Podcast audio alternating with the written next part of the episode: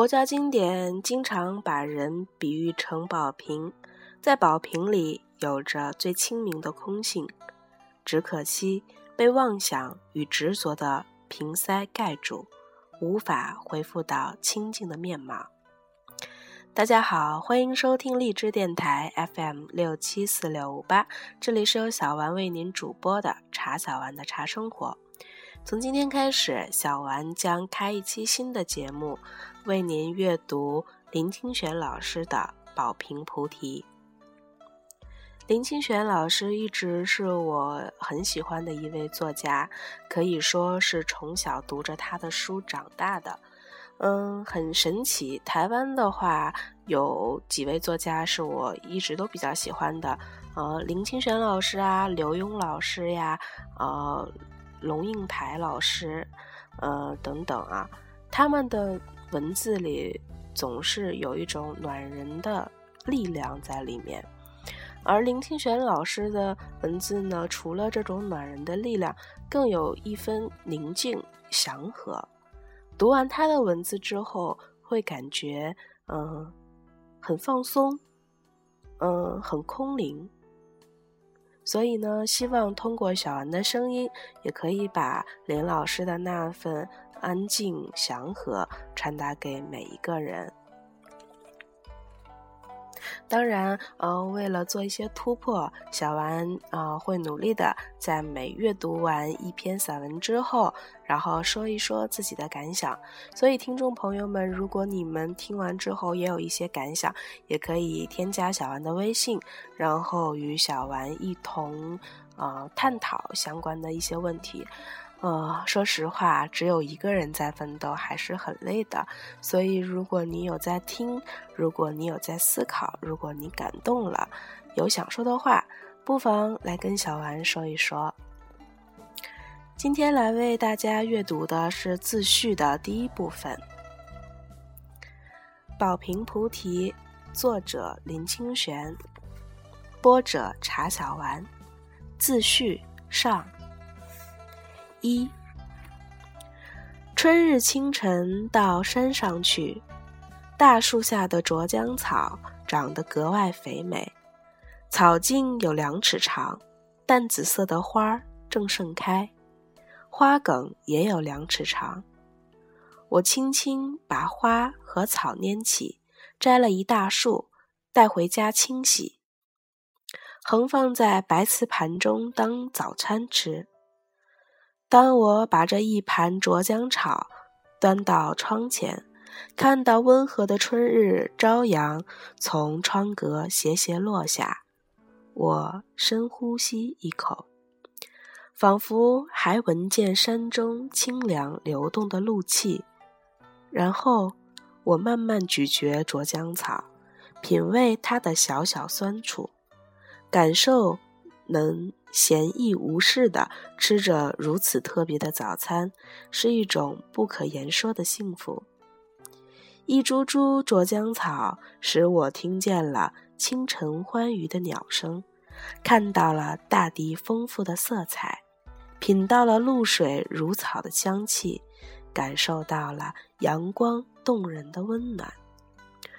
我看着用盛装啄江草的白瓷盘，想起了。这几个瓷盘是在新竹乡下的古董铺子里买的，它的造型和颜色都很奇特，是平底的椭圆形，滚着一圈极细的蓝线。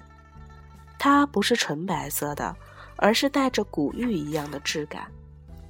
白瓷盘有着一种说不出的素雅之感。据卖给我的古董店的老板说。那可能是民国初年读书人用的东西。读书人，我听见这三个字吃了一惊，因为我看不出这瓷盘与读书有什么关系。是呀，因为对有钱人来说，这瓷盘太粗糙了，土质不是很细，又没有花色；对俗人，这盘子又太细致了，不太有实用的价值。古董店老板分析着说：“这盘子看起来也不像是装菜的，可能是装果子、贡品或青丸的。你看，这盘子里放一些石头，种一株水仙，旁边写几个字，什么‘岁朝清供，留得清白在人间’，不就是一幅很好的文人画吗？”他转过头来对我说：“我看你这么喜欢这几个盘子，又是一副读书人的样子，这盘子配你正好，你买了吧。”人的一生难得碰上几次真正喜欢的东西，说不定你出去转一圈回来，这辈子就再也遇不到这几个盘子了。多少钱一个？我小心地问。一个一百元好了。老板的嘴角和眼里都带着笑说：“实在也难得有人看上这盘子。”我简直不敢相信自己的耳朵。真是出乎意料的便宜。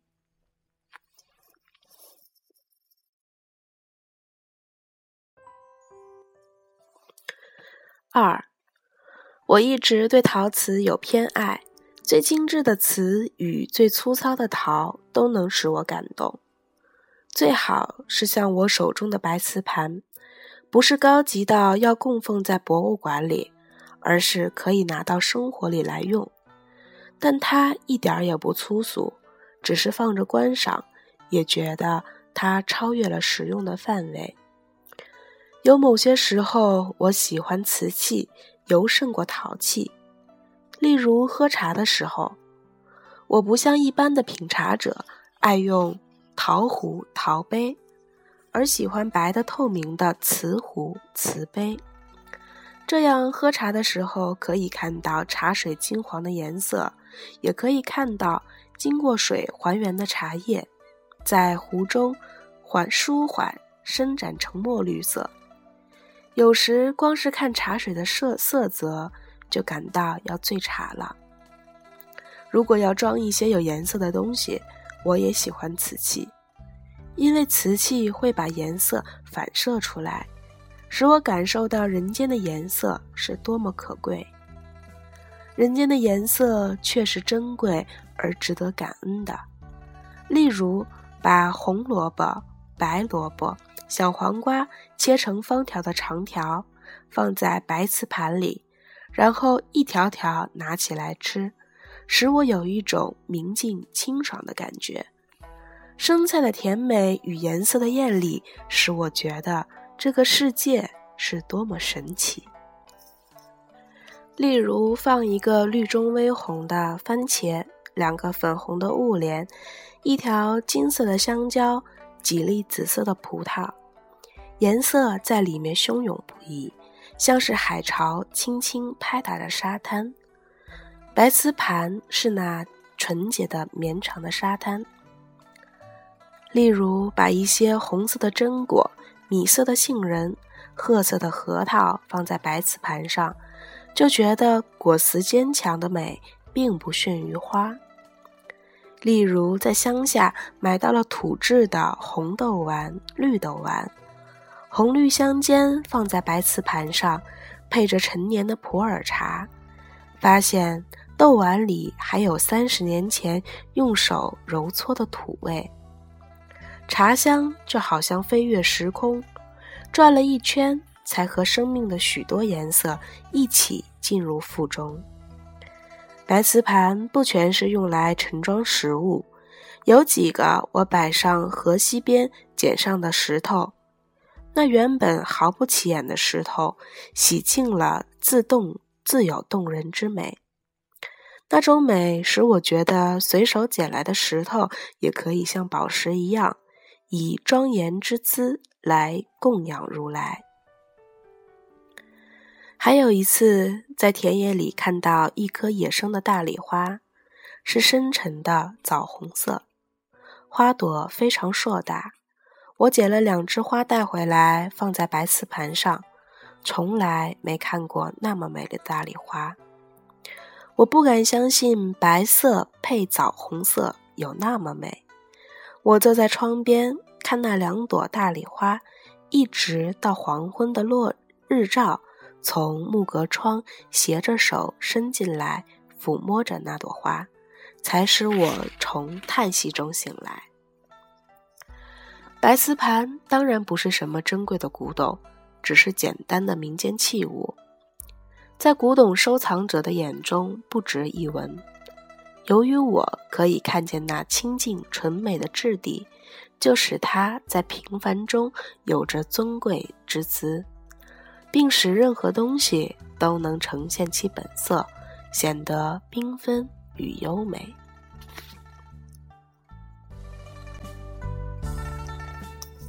三，从白瓷盘，我觉得生在这个时代、这个世界的我们，应该学习更深刻的谦卑与感恩。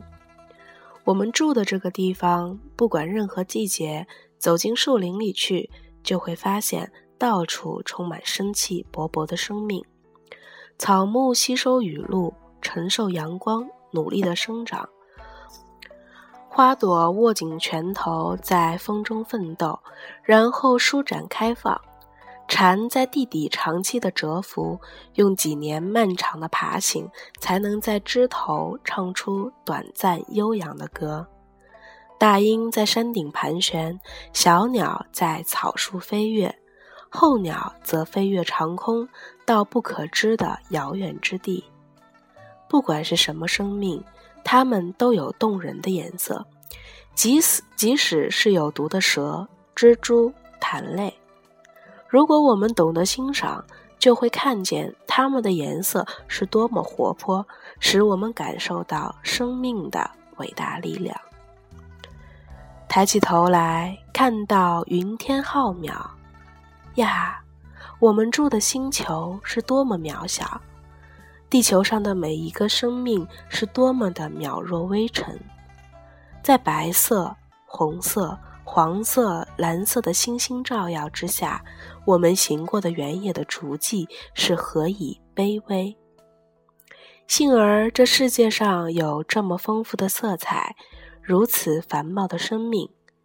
有时我想，这简直是一个不可思议的传奇，多么伟大的传奇！使我们虽渺小，也可以具足；虽卑微而不失庄重。我们之所以无畏，是因为我们可以把生命带进我们的心窗，让阳光进入我们的心，令自己光明；让和风进入我们的胸腹，洗涤我们身心的尘埃；让雨水落入杂乱的思绪，使我们澄明如云。甚至让鸟唱我们的心声，让花开我们的颜色。有时张开胸怀如蓝天，来包容着整个世界；有时尊居如一株草，来仰望并感恩这个世界。我觉得人可以勇迈雄健，那是因为人并不独立生活在世界的生命之外。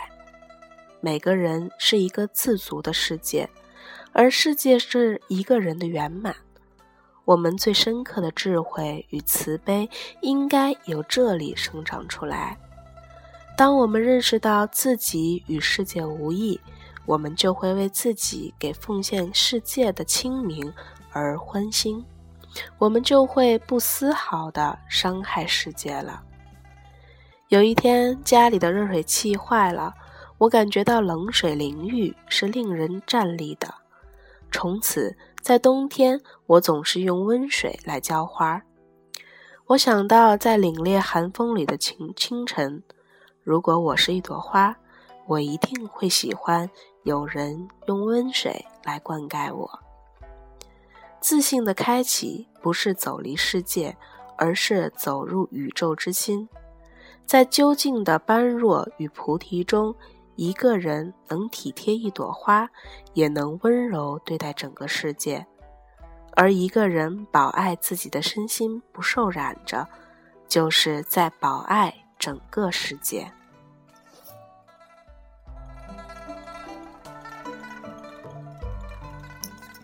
四，说到颜色，艳丽繁华固然是美，朴素单纯也未尝不能有美的极致。万绿丛中一点红是耀目的，而万红丛中一点绿，则使生命有更鲜明之感。最近读到清朝词人朱翊尊的一首《渔家傲》，前半部是“淡墨青山染衬时，踏春芳草不迟迟。行过石桥风渐起，香不已。众中早被游人记。”这词使我看到了一个画面，在踏春赏花、争妍斗艳的人群中。一位淡漠青山的少女，缓缓地走过石桥，吹过她的微风，都使人感觉芳香不已。看到的人都深刻地记下了她的影像。淡漠青山，有时胜过花团锦簇。很单纯的颜色，可以有非凡的创发力。我喜欢白居易的一首《问刘十九》。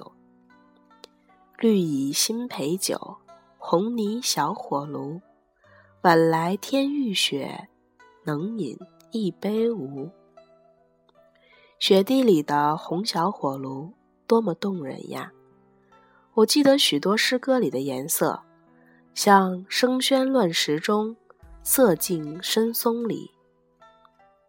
北上白云里，隐者自怡悦。”黄云万里动风色，白波九道流雪山。鸿飞明明日月白，清风夜翅天雨霜。东船西舫悄无言，唯见江心秋月白。高堂明镜悲白发，朝如青丝暮成雪。寥落古行关，宫花寂寞红。白头宫女在，闲坐说玄宗。欲言不及寒鸦色，犹待朝阳日影来。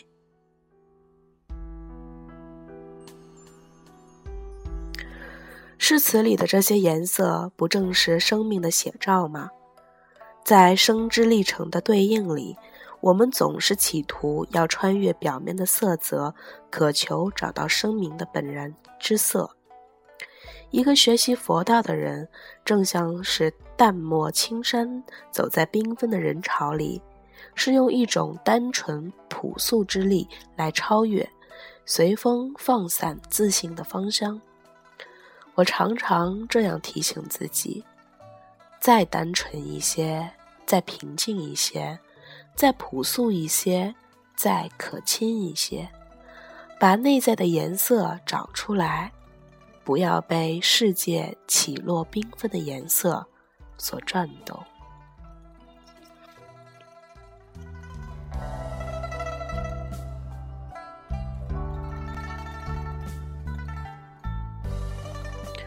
自序当中，嗯，林老师随手拈来写了几件小事。然后也写了一些，呃，生活中的小感触。令小丸记忆最深刻的有两个部分。第一个部分，就是在冬日里浇花的时候用温水浇，是因为每当淋花的时候，就可以想到在寒冬清晨风中瑟瑟发抖的自己，然后用这种自爱之心去保爱花朵。保爱世界，这是一种很令人温暖的小细节。所以这个冬天，希望您也可以用温水浇花，也给花儿们一些温暖和力量。第二个感动的地方呢，就是结尾的那句话。我常常这样提醒自己：再单纯一些，再平静一些，再朴素一些。再可亲一些，在不知不觉中，在漫长的生活中，我们渐渐变得麻木，渐渐变得复杂，渐渐变得暴躁，渐渐变得苛刻。这样的结果，只能使自己和周围的人身心俱疲，越来越劳累。所以不妨每日提醒自己单纯平静朴素可亲一点把把自己内在的颜色释放出来然后在这个浑浊的世界上保留一块自己的空地。